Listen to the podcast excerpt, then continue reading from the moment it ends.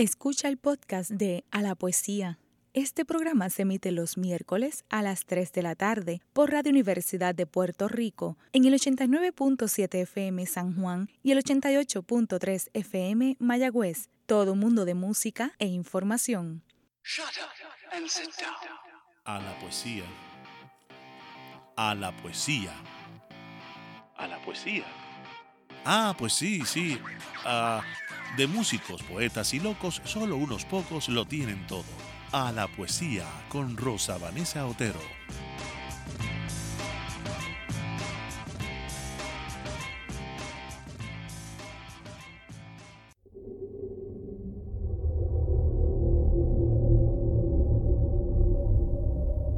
Escuché a la tierra, su rugido de madre en agonía y al depredador en acecho de la fiera parturienta.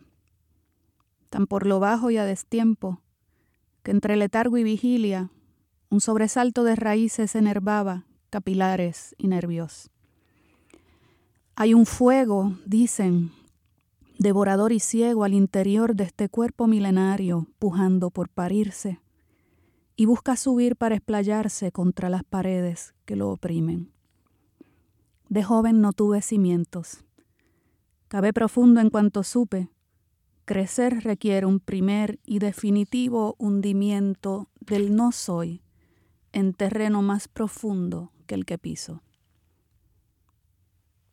Esta noche la noche me devora lentamente, mientras el gozne que sujeta norte y sur lucha por soltar los quicios de una isla peregrina entre continentes padrastros.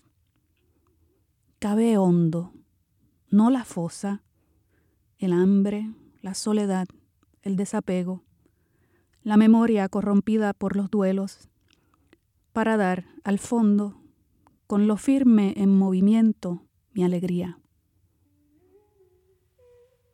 Pero esta noche la noche me depreda desde adentro hacia la punta de los dedos Será el fuego diminuto aquí en mi centro quien me ayude a levantar los brazos con mucha o con poca esperanza, incluso con ninguna, para alzar el futuro antes que su presa dé la vuelta y lo destruya.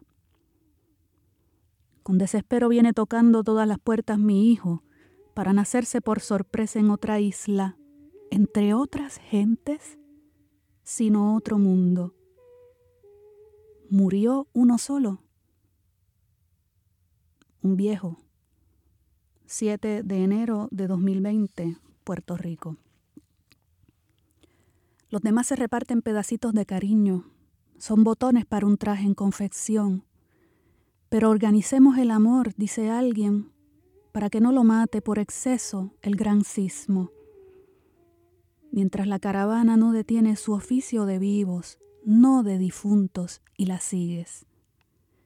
Pero ella quiere despedirse Emprendió el viaje de regreso al baobab y a la espesura, aunque mil años le cueste desprenderse de miríadas de átomos surcidos a la memoria turbia del Big Bang.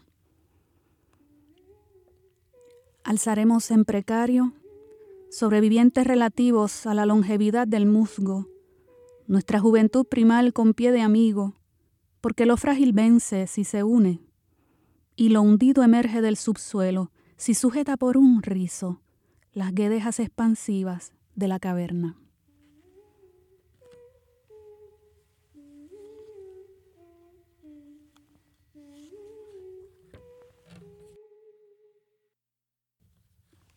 Muy buenas tardes, mis amigos y amigas de A la Poesía.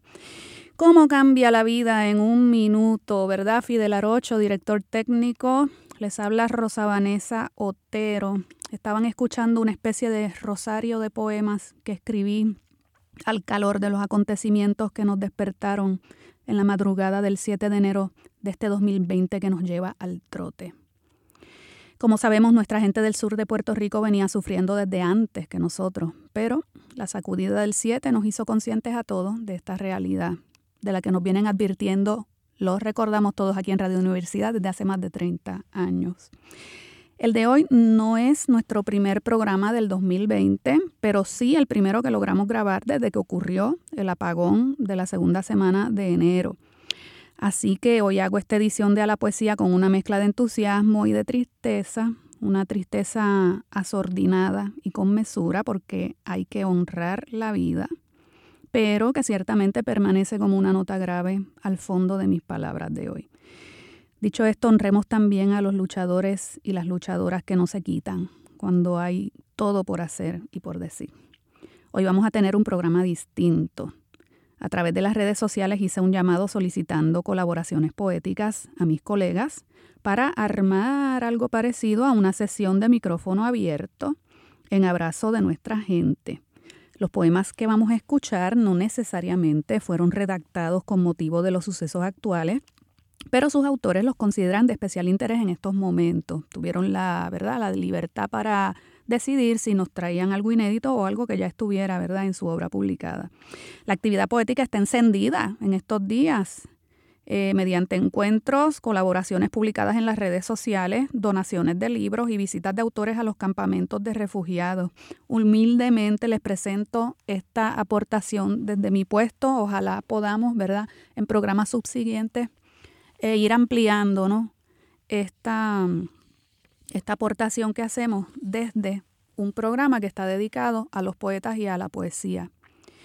La primera colaboración que recibimos nos llega de Cristian Ibarra.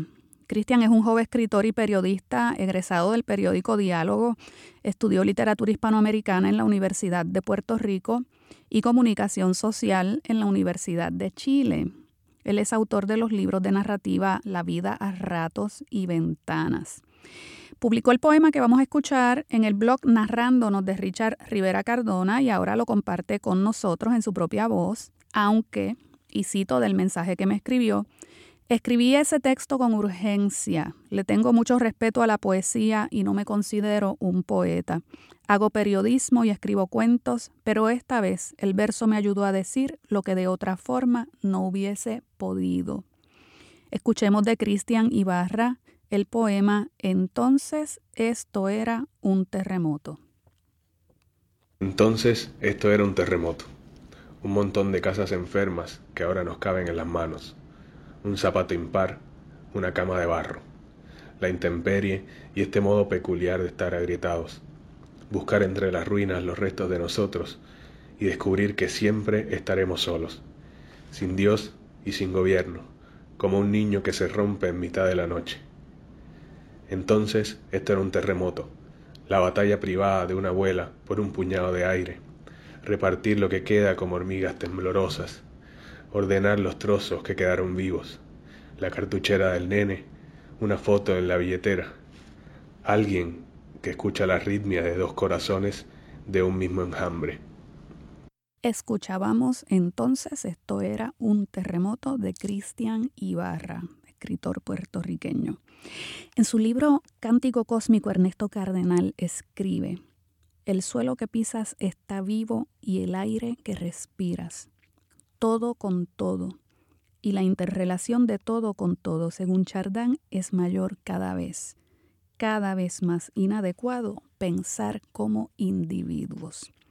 Cito a Cardenal porque vamos a combinar dos tipos de poemas, los escritos desde el yo y desde la intensidad de la experiencia, y los escritos desde la colectividad o hacia ella. Este último es el caso del poema que sigue. Se trata de un texto que Alberto Martínez Márquez dedicó a Haití hace algunos años, eh, pero hoy lo refiere a Puerto Rico. Martínez Márquez es un escritor que cultiva una gran variedad de géneros literarios y el estudio crítico de la literatura puertorriqueña. Es antólogo también de poesía contemporánea puertorriqueña. Es el autor de Las formas del vértigo, Frutos subterráneos y Avatares de la palabra, entre otros libros. Además edita la revista cibernética Letras Salvajes y forma parte de la Facultad de la Universidad de Puerto Rico en Aguadilla. A continuación, Para que un país se levante, de Alberto Martínez Márquez. Para que un país se levante. Para que un país se levante no hacen falta sombrillas de orden, leyes piramidales, escobas de conciencia, souvenirs de miseria, supositorios de religión. Para que un país se levante, no es suficiente alambrar la angustia, triturar el miedo, descorrer el dolor, empolvar los viejos temores, asesinar la pobreza. Para que un país se levante, solo hace falta un país y una esperanza descomunal que arrope el corazón de todos como un río desbocado salido de su cauce. Esa era la voz de Alberto Martínez Márquez y su poema Para que se levante un país. De Peñuelas, uno de los municipios más afectados por la secuencia sísmica, nos escribe una joven autora a la que no conocíamos y a la que damos la bienvenida, esperando leer pronto su primer libro que se titula Curas Insurrectas. Ella se llama Nadia Echevarría y forma parte de la editorial puertorriqueña Gato Malo Editores y de la generación del atardecer presenta. Compartimos su poema en medio de... En medio de una isla un espacio exhala su verdor hasta el temblor. Una hora irrespirable se ha interpuesto, caduco, carece de sí mismo. El inhalar con fuerza, movilidad pa'l aire que abandona cuando quiere. Pensamiento de vuelta, ahora quiere grito, llenar su latitud con algo que repite y repite y que se queda. Algo así como respirar de rabia, pues es lo que se tiene aparte del aire. Escuchaban a Nadia Echevarría y su poema En medio de. A propósito de esta frase, en medio de, está tan cercana a la experiencia del 2017 con el huracán María, ni qué decir del verano del 2019, que el presente parece colocarnos en medio de algo, un tiempo de transición tal vez, hacia cierta alteridad que desconocemos.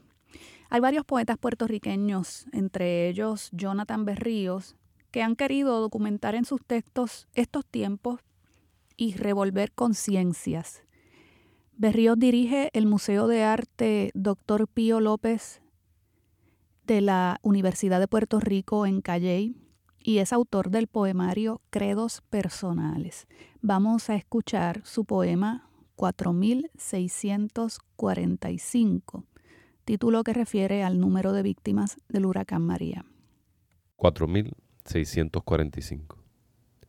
Los muertos siempre estuvieron, esperando sentados contra las cabeceras de las camas en esta morgue nuestra, en la colonia de cada día, esperaban florecer al madurar la primavera, regados de idiotez y maldad, inocentes de la semilla enferma del imperio y el capital. Hemos dejado que crezcan, que maduraran en el miedo de levantarnos, ahogando el grito, mirando al lado o abajo como buenos sirvientes. Los abonamos por décadas consumiendo Disney y Viernes Negros, adoptando penitentes el partido de los padres, como ellos antes el de los abuelos, pendientes a las novelas turcas, como antes a las brasileiras. Siempre lo anunció ese desagrado populero al cultivo de la idea libre, y pensamiento sereno. No hay sangre inocente, aunque haya alguna más inocente que otra. Tenemos en las manos el último pulso y respiro de nuestros muertos, manchados de tanto lo que Dios quiera, con todo el que se le va a hacer, con demasiado sí Señor, de tanta crítica y teoría, de tanto plan sin acción, de tanta acción en espera de aplauso, de tanto cacique sin indios. Siempre lo supimos, esperando pacientemente el agua a su cauce. Pero los muertos ya van bajando en la creciente desde cada monte y parcela, desde cada urbanización frente a cada balcón, para dar la última bendición a quien lo urja o despertar con sus manos ya frías a quien lo precise. Escuchaban a Jonathan Berríos y su poema 4645. Bueno, y vamos a alternar esta sesión de micrófono abierto con lectura de algunos poemas que he seleccionado de libros de mi biblioteca reciente.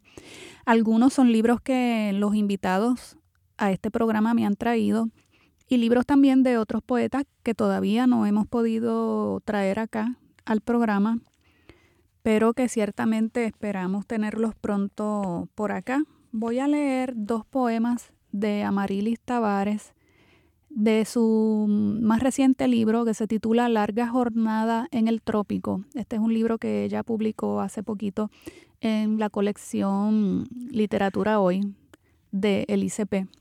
Voy a leer dos poemas de Amarilis Tavares. La costa abrevia la juventud. Crecemos para aguantar el salitre, masticando azul y violeta. Crecemos abriendo cortinas grises de agua y sal. Ser costeño significa moverse sin tener espacio, hacerlo, invertir en él, transitar por la carretera y no dejar de mirar el océano, trepar el aire, resumir distancias desde la distancia. Donde crecí se escuchaba el mar. Desde el balcón de mis abuelas se ve el mar. En la plaza de mi pueblo se respira el mar. Sin embargo, no sé nadar. Mi padre no sabe nadar. El padre de mi padre tampoco sabía y somos tantos. Juventud reducida, generaciones con pulmones llenos de yodo, cuellos sin branquias, manos que manotean en cuerpos que necesitan flotar. Somos tantos, hemos sido tantos, seremos tantos. Vendemos espacio aéreo, millas náuticas y nos movemos. Hacemos el espacio, invertimos, lo inventamos. Barcos, barcos que nos dan vida, también aviones y pregunto, ¿cuántos sabemos volar? Otro poema de Amarilis Tavares de su libro Larga Jornada en el Trópico. Entre tu isla y la mía, lamentos y fiestas, cenamos en familia, olvidamos.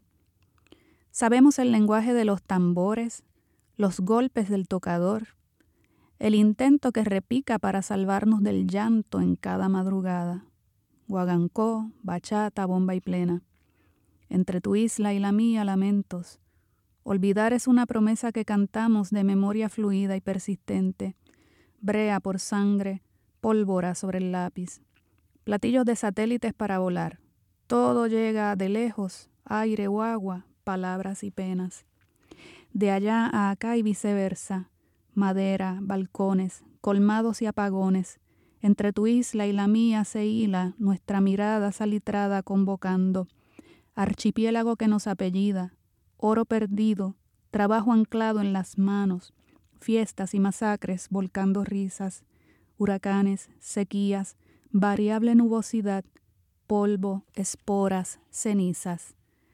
Tu isla y mi isla, complicidad milenaria, huella digital bordada en la cintura, el baile en nuestros pies y los amaneceres repletos de luz. Basta que tiemble la tierra para recordarnos, para correr sobre las olas y extender las manos. Basta que nos quebrante el tiempo. Cenemos sí, olvidar nunca.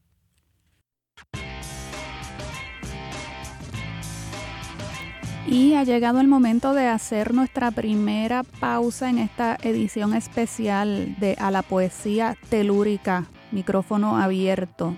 Regresen que los espero.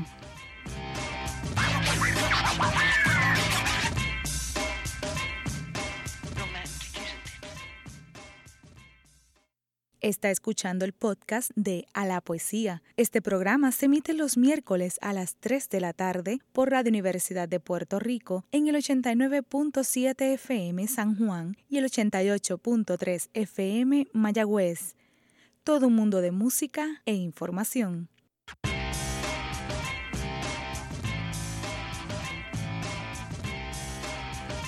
De regreso en A la Poesía, soy Rosa Vanessa Otero y ahora quiero abrir un pequeño paréntesis en la lectura de poemas para conversar con una colega de esas que como muchas otras no se han conformado con la solidaridad del espíritu, que es muy importante, y ha acudido al sur a dar la mano y a prestar su oído a las personas refugiadas por causa de los sismos.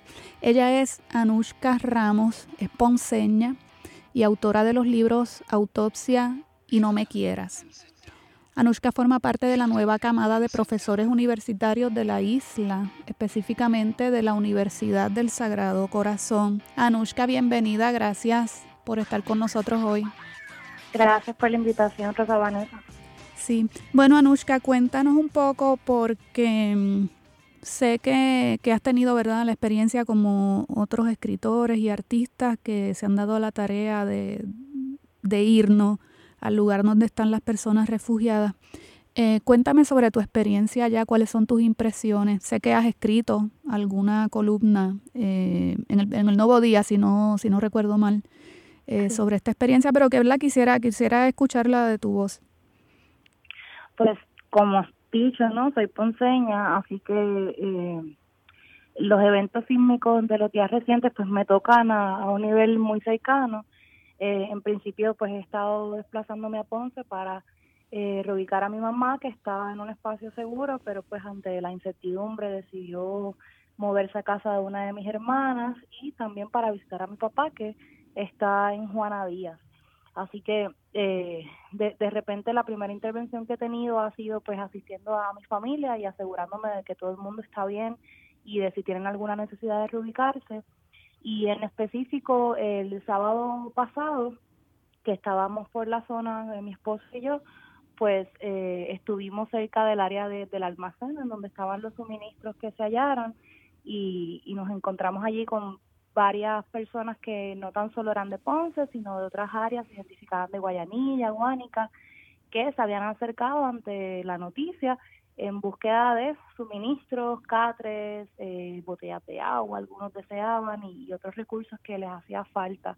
Así que la impresión general, pues en ese momento y en ese contexto es una impresión de muchísima necesidad, muchísima incertidumbre, ansiedad, eh, que se mezcla un poco con este sentido de, una nueva normalidad, eh, que es lo que vivo con mi familia, ¿no? Él está temblando, pues ya es parte de lo cotidiano y de repente el nivel, no de preocupación va mermando, pero sí el nivel de acostumbrarse a, a esas circunstancias eh, en el ambiente. Sí, tal eh, vez el, el, pánico y las reacciones este que sean ya de descontrol emocional, ¿verdad? En el momento en el que, en el que surgen estos, estos movimientos.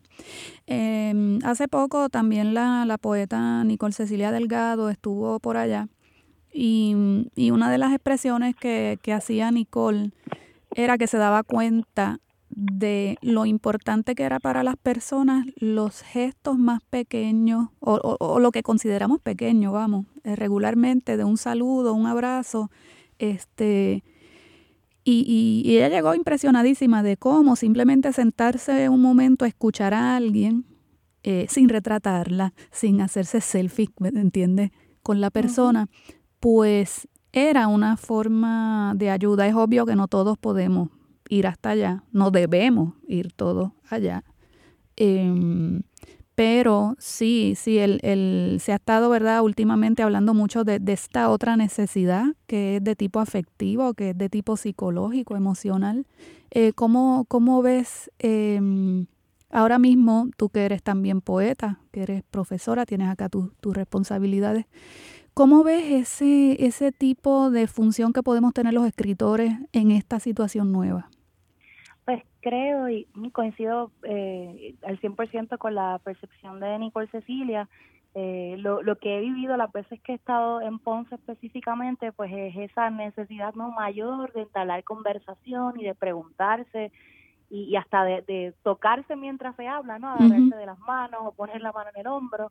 Y yo creo que eso da cuenta de la necesidad de la palabra y de la comunicación eh, en estos momentos. Y yo creo que nuestro rol como escritores, como escritoras, poetas, es precisamente utilizar la herramienta que mejor conocemos para nombrar esas realidades que están tan innombradas o que pues a veces no eh, al mismo lenguaje se le escapa poder nombrarlas eh, yo pensaba mucho en, en el en el verso del sur también existe porque yo creo que, que el reto de la zona sur, que es el suroeste, es en primer lugar reconocerse como un espacio que es igual de importante que otros espacios u otras zonas en la isla.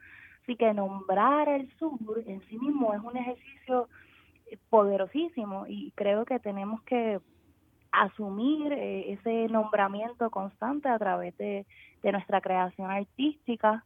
ya muchos otros escritores y escritoras lo han hecho antes, ¿no? Buscando descentralizar eh, la palabra, como, si se puede decir así. Y creo que es algo que, que nos toca hoy más que nunca asumir con urgencia. Eh, y creo que también pues el ejercicio no de enseñar todas las posibilidades que nos da el lenguaje de jugar con él, de el valor que tiene narrar el testimonio, apalabrar la memoria en estas circunstancias, pues es muchísimo mayor o mucho más evidente que en otros momentos.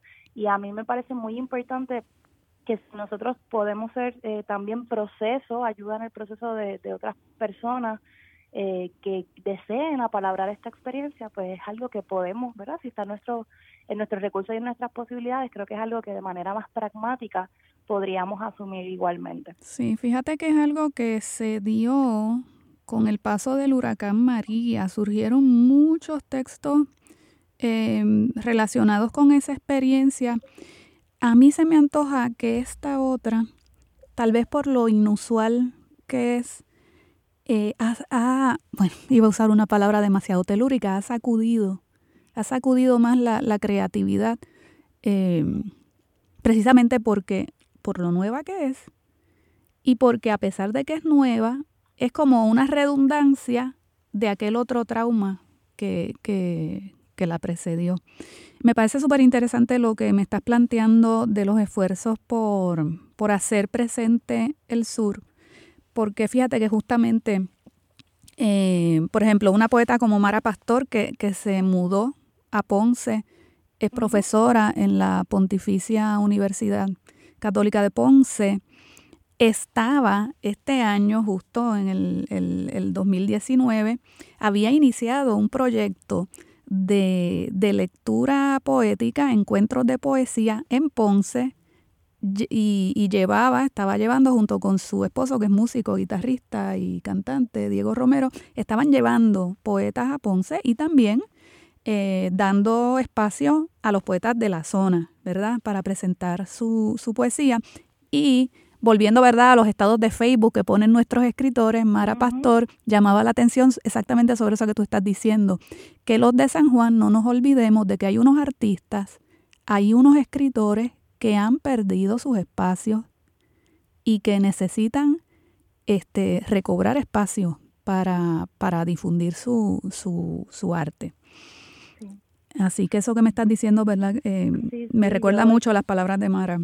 Yo estoy muy de acuerdo y bueno, Mara es una colega mía que, que hemos hablado de, esta impresión, no a veces jugamos a que nos intercambiamos, pues, ¿verdad? Ella de San Juan se va a Ponce y yo de Ponce vengo acá y yo he pensado mucho en el trabajo que ha hecho Mara, en el trabajo que eh, espacios como la Librería El Candil han potenciado en Ponce, porque cuando yo estudiaba allá, eh, que estaba en escuela superior, esos espacios me parecían bien lejanos, no, no los encontraba, no, no los lograba identificar o no parecían accesibles. Así que un poco el sueño en aquel momento era, tengo que salir de Ponce, tengo que salir del área sur y tengo que irme a San Juan, porque en San Juan es que pasan cosas. Y ahora, ¿verdad? Pasados los años, las idas y las venidas, digo, Dios mío, ¿qué, importancia tiene descentralizar el poder en todos los sentidos? Y la literatura, la creación literaria es poder y también puede caer en esa trampa de centralizarse eh, en unos espacios geográficos, en unos conclaves, en, en unos grupos y, yo creo que, que la flexibilidad de, de, centralizar, de movernos, pues es importante, porque al final otros espacios son otras miradas, son otras formas de nombrar o inventar la realidad a través de la palabra. Sí, aprovecho esta conversación contigo em, y, y, les aclaro, ¿verdad?, a, mis oyentes que menciono, ¿verdad?, a, a estas escritoras que han estado publicando en, en el Facebook sus comentarios eh, sobre, sobre la situación. A no todos los he podido traer, ¿verdad? Como a Anushka, para conversar con ellos. Sepan que, ¿verdad? Que no siempre es posible uno conseguir a la gente y en esta situación he notado que está un poquito difícil hacer que las personas vengan, ¿verdad? A, a la emisora, lo cual es totalmente comprensible. Y pues bueno, pues estamos recurriendo así este, en lo que no suele ser nuestro método a la llamada telefónica, a intercambiar información por la web.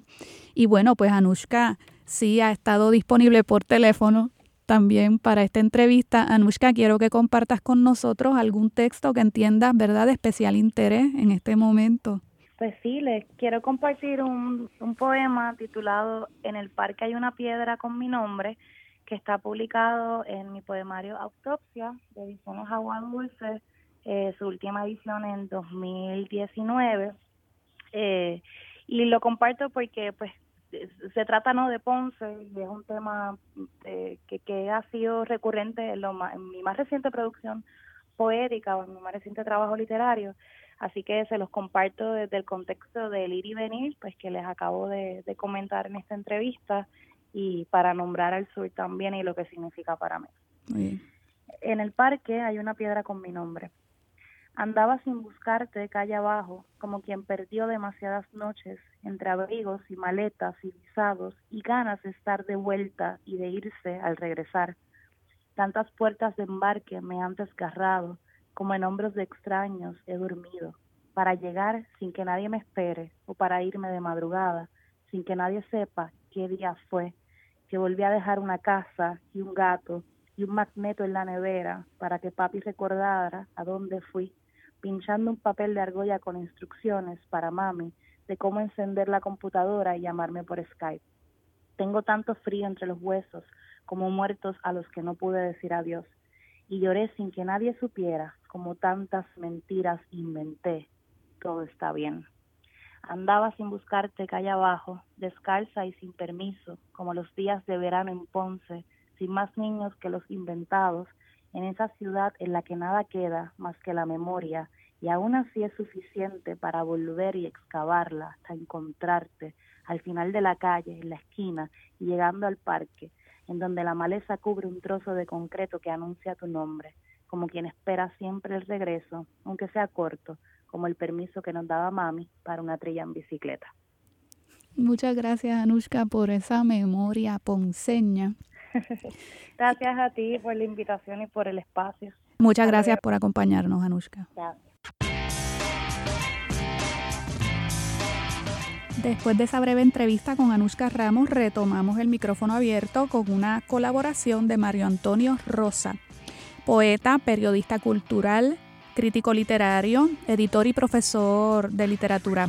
Él es el autor de Misivas para los tiempos de paz, Tristezas de la erótica y Duelo a la transparencia.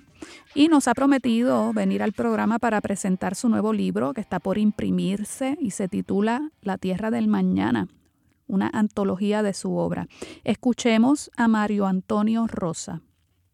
Saludos, mi nombre es Mario Antonio Rosa. Quiero agradecer profundamente a Rosa Vanessa Otero y a la producción del programa A la Poesía de Radio Universidad de Puerto Rico por esta oportunidad. Muchas gracias. Comparto con ustedes el poema Cuadernos sobre un eclipse, el discurso olvidado. Precisamente hoy el día dialoga en cántaros de lloviznas, nubes expulsadas del templo, una lenta muerte en el espejo, una mirada que planta su árbol de impresiones y se va al vacío o al temblor de esta tierra, navegación aturdida por el insomnio. Hoy fue llegando la visita de unas palabras. Darkness cannot drive out darkness. Only light can do that. Hate cannot drive out hate. Only love can do that. Y el calendario estaba inhóspito, quieto en la colina de la puerta, y afuera un pueblo alargado en la caravana de sed y miedo, llanto, rabia, canción de fronteras desbordadas. Martin Luther King, Sé que caminarías el surco de este pueblo, como lo hiciste en la gran marcha de Washington, cuando las cárceles e incendios quedaban a la raza y el blanco incendiario sonreía desnudo con una botella de cerveza, unas barajas y el orgullo. El blanco se emborrachaba soñando sus propias manos asesinas. Imagino que estarías aquí, en los campamentos, en los crisoles furiosos, en la faena de la victoria, y darías un discurso bajo el oleaje de las cacerolas. Pero todo vive para olvidarse. Hoy eres aquel que dio respiro a un pueblo y hablaba de un sueño, Son múltiples las reseñas hablando de tu nobleza, las cápsulas radiales, los retros, con esa toma en plano americano, donde caminabas entrelazado a los tuyos, en la mampara de un corazón hecho de doscientas cincuenta mil almas, inmensas, en su viento acorazado, luminosas, con ese sonido donde solo sabe vestirse la memoria. Luchadas el pueblo segregado, como el mío. Mira la llamarada de pie contra la nada, mira el equipaje desprendido, mira los abrazos. ¿Dónde estamos ahora?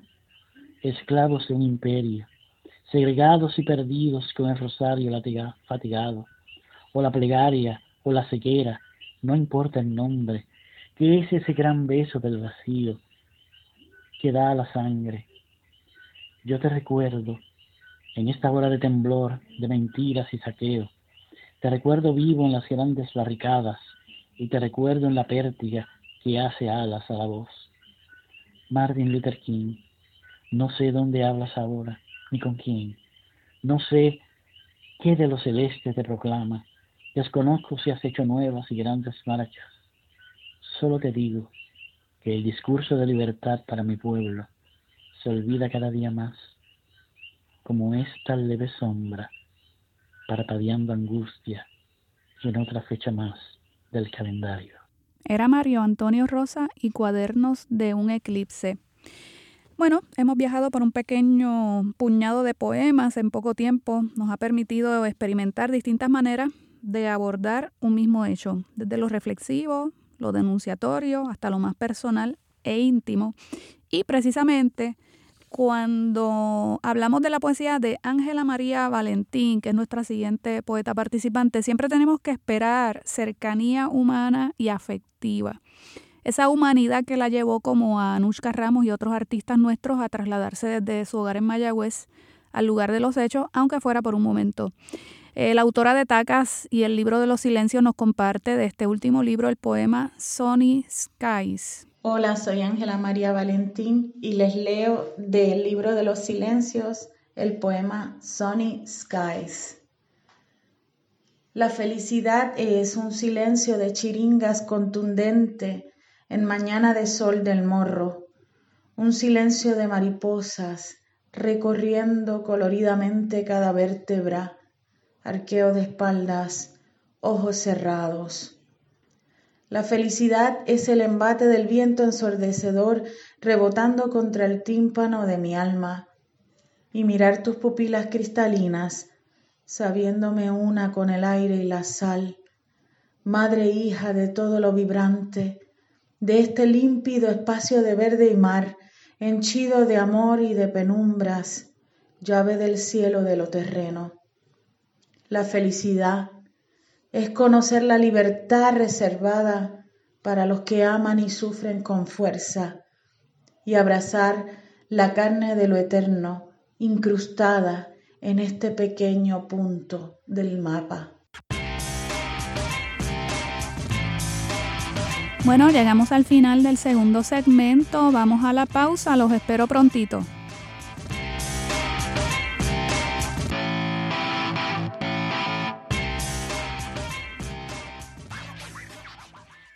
Está escuchando el podcast de A la Poesía. Este programa se emite los miércoles a las 3 de la tarde por Radio Universidad de Puerto Rico en el 89.7 FM San Juan y el 88.3 FM Mayagüez. Todo un mundo de música e información. Y de regreso en A la Poesía hemos llegado ya a nuestro último segmento Espero que hayan estado pasándolo bien, eh, que los poemas eh, hayan sido de edificación para todos ustedes que me están escuchando hoy. Les aviso que me ha encantado la experiencia de recibir por correo electrónico estos audios enviados directamente por los poetas. Hasta ahora yo he estado aquí haciendo entrevistas, hablando más bien de libros. Lo que recibo constantemente son libros completos. Pero la verdad que recibir poemas por separado también es muy interesante. Así que si algún poeta o incluso personas del público quieren seguir enviándonos así poemas sueltos a la dirección del programa, con mucho gusto eh, los vamos revisando y podemos de vez en cuando introducir entre una entrevista y otra estos archivos. Lo importante es que me los envíen por correo electrónico a mi dirección, eh, que es específica de este programa, se, se llama a la poesía, así de corrido, sin el acento, at yahoo.com, a la poesía arroba yahoo.com.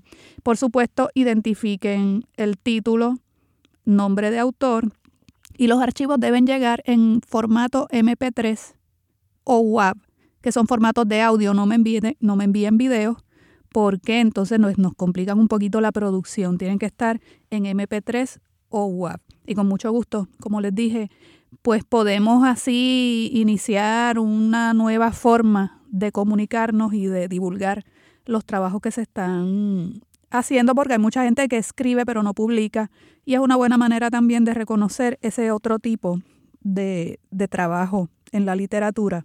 Hay personas que llevan años escribiendo, nunca han publicado un libro y eso no quiere decir que lo que hacen eh, no merezca divulgación. Bueno, y siguiendo, ¿verdad? Ya hacia el final de este micrófono abierto, no podemos olvidar en esta tarde otro tipo de poema que nos llega hoy en la voz de nuestra queridísima poeta Iriselma Robles.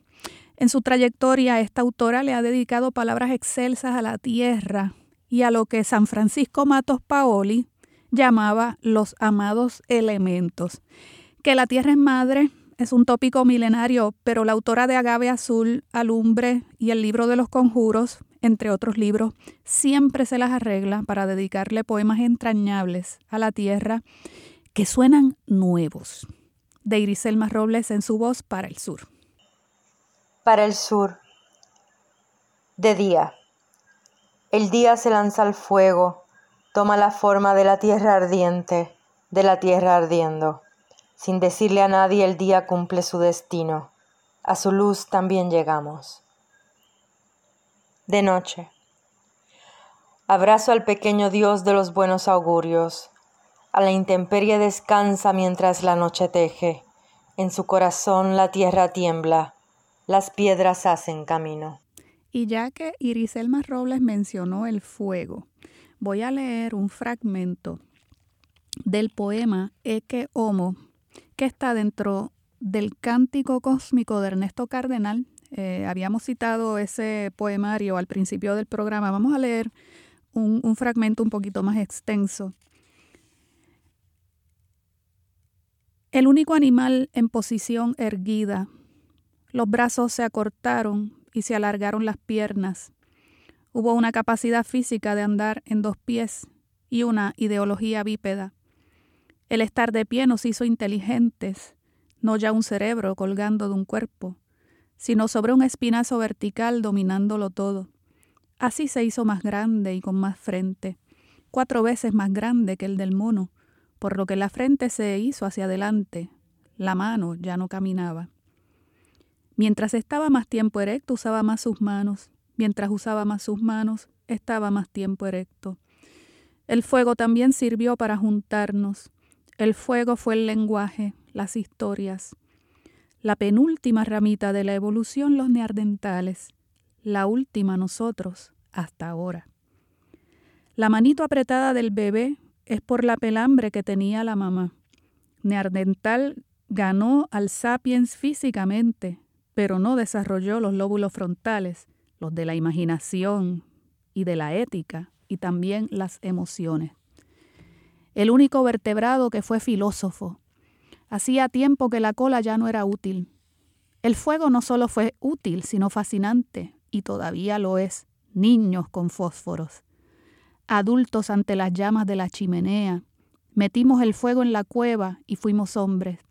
Del interior del bosque, algún árbol ardiendo, metimos el sol en la cueva y en derredor danzamos como que una fuerza extraña escogió una especie afortunada. El hombre es un grupo. Solo existe el hombre como comunidad humana.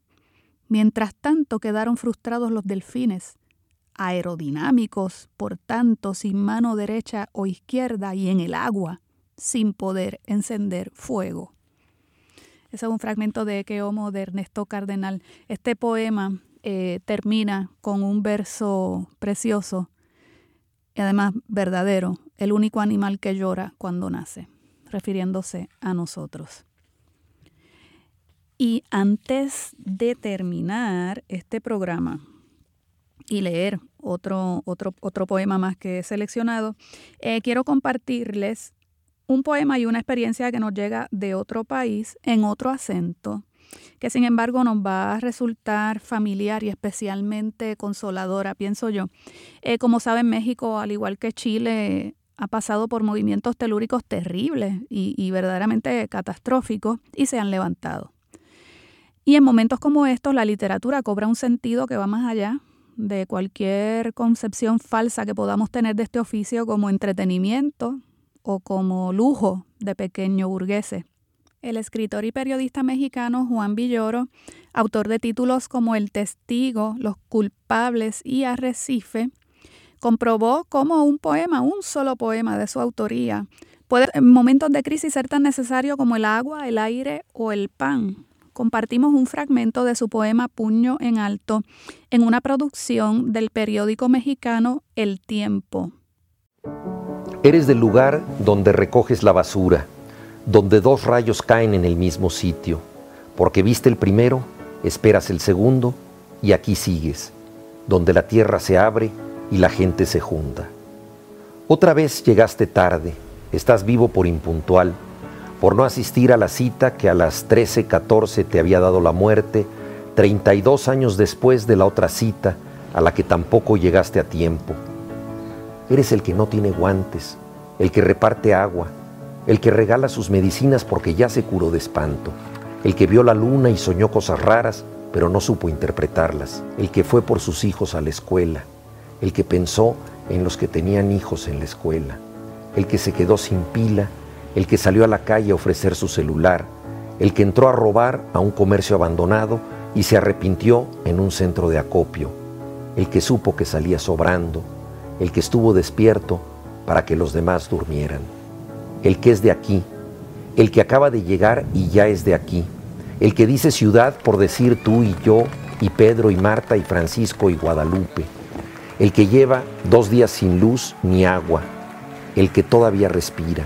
El que levantó un puño para pedir silencio, los que le hicieron caso, los que levantaron el puño, los que levantaron el puño para escuchar si alguien vivía, los que levantaron el puño para escuchar si alguien vivía y oyeron un murmullo, los que no dejan de escuchar.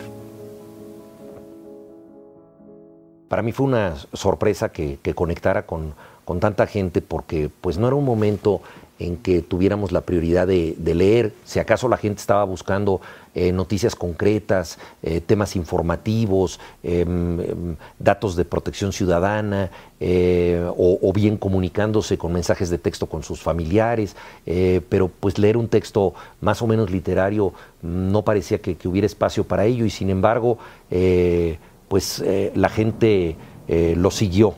Yo siempre he dicho que la literatura es como el paracaidismo, que en los momentos normales solo es practicada por espíritus arriesgados, pero en los momentos de peligro le salva la vida a cualquiera. Está visto que la gente que ha pasado por el secuestro, por el presidio, por el naufragio, si tiene un libro a la mano, se puede salvar de la locura y de la soledad. Eh, la lectura sirve para esto y bueno, eh, en, este caso lo que yo escribí conectó con, muchas personas. Sí. de hecho lo que yo escribí es el derivado de un gesto. Eh, un gesto que cobró mucha importancia entre nosotros y que fue levantar el puño entre los rescatistas para que todo mundo guardara silencio y se escuchara si podía ver eh, el murmullo de alguien vivo. O sea, era un gesto de esperanza, de decir, silenciémonos nosotros para atender al otro. Es un gesto muy solidario. Yo creo que esto lo podríamos expandir simbólicamente a lo que necesitamos en una sociedad, o sea, oír al que necesita ser oído. Eso me parece muy significativo. Entonces, el puño en alto no es un gesto de poder, es un gesto de escucha, de atención por quien necesita ser socorrido. Ese era el escritor mexicano Juan Villoro. eh, leyendo uno de sus poemas y también comentando sobre la experiencia, ¿verdad?, que tuvo en cuanto a la recepción de ese poema que él escribió en el 2017 con motivo de un sismo que sacudió a México. Em, he querido, ¿verdad?, presentarles ese, esas declaraciones porque me parece que lo mejor que, que puedo hacer en este momento como productora de este programa es tratar de adecuar, ¿verdad?, el contenido a lo que está sucediendo en nuestro país eh, de una manera sencilla, si quieren, pero con mucha, con mucha sinceridad de mi parte eh, y con el deseo de llegar a personas que sé que en este momento necesitan eh, una palabra de apoyo, de ánimo.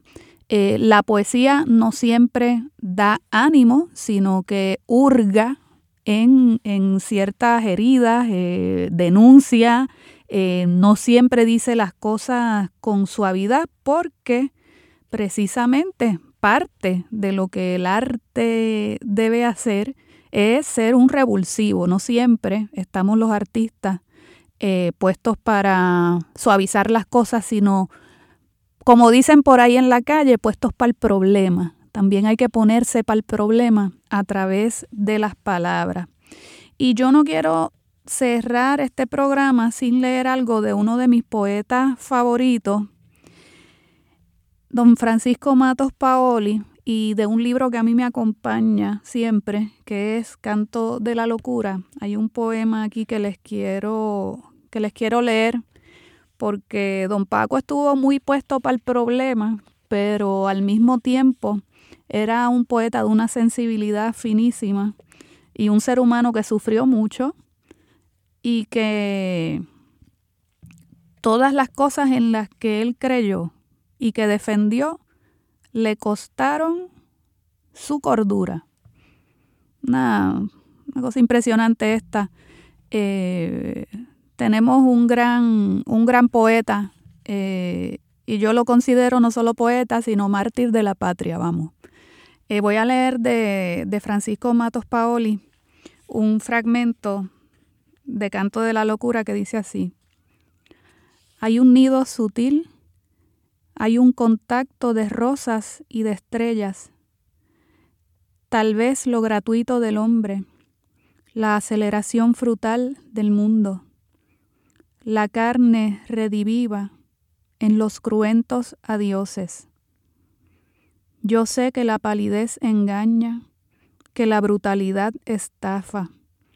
Estrella para despertar, rosa para dormir, estrella para cantar, arrebatado de los siglos irredentos, rosa para caer en la madura esfera tan abolido de caminos.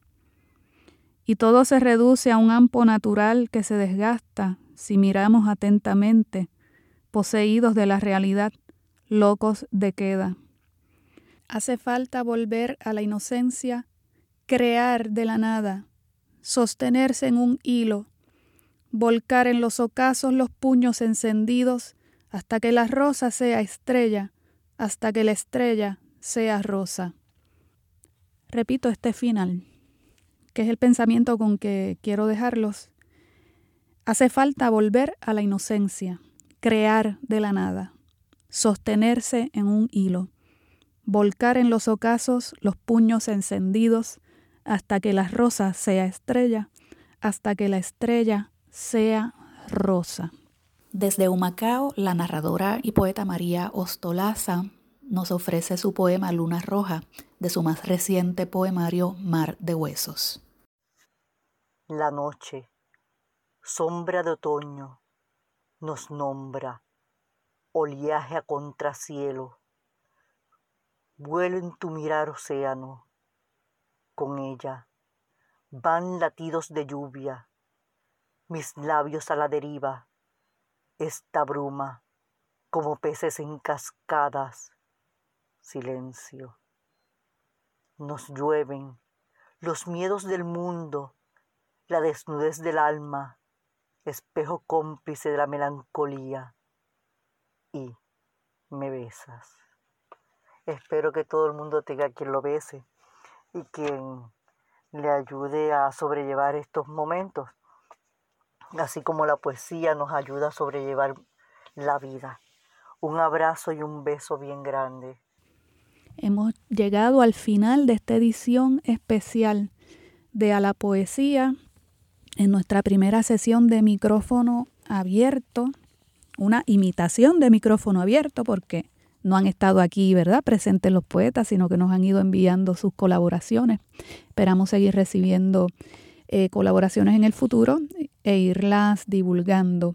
Les recuerdo que nos deben seguir en la página de Facebook. Allí voy a estar compartiendo, ya comencé de hecho a compartir eh, todas aquellas gestiones que estén haciendo los artistas y en particular los escritores en la zona afectada por los sismos.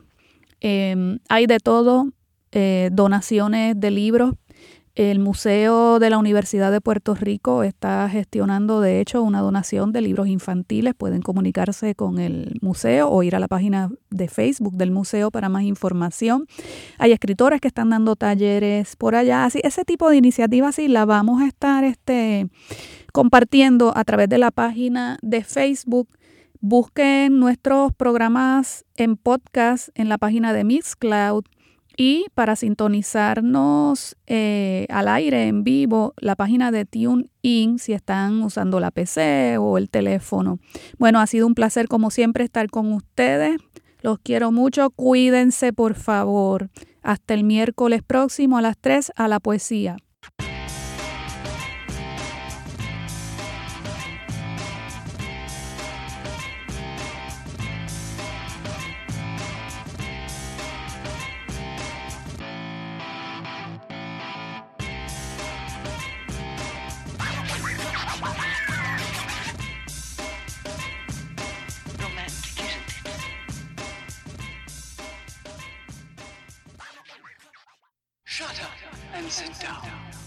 A la poesía levanta el vuelo hasta el próximo miércoles a las 3 de la tarde por Radio Universidad de Puerto Rico. A la poesía con Rosa Vanessa Otero. Acaba de escuchar el podcast de A la poesía. Le invitamos a que nos sintonice los miércoles a las 3 de la tarde por Radio Universidad de Puerto Rico en el 89.7 FM San Juan y el 88.3 FM Mayagüez todo un mundo de música e información.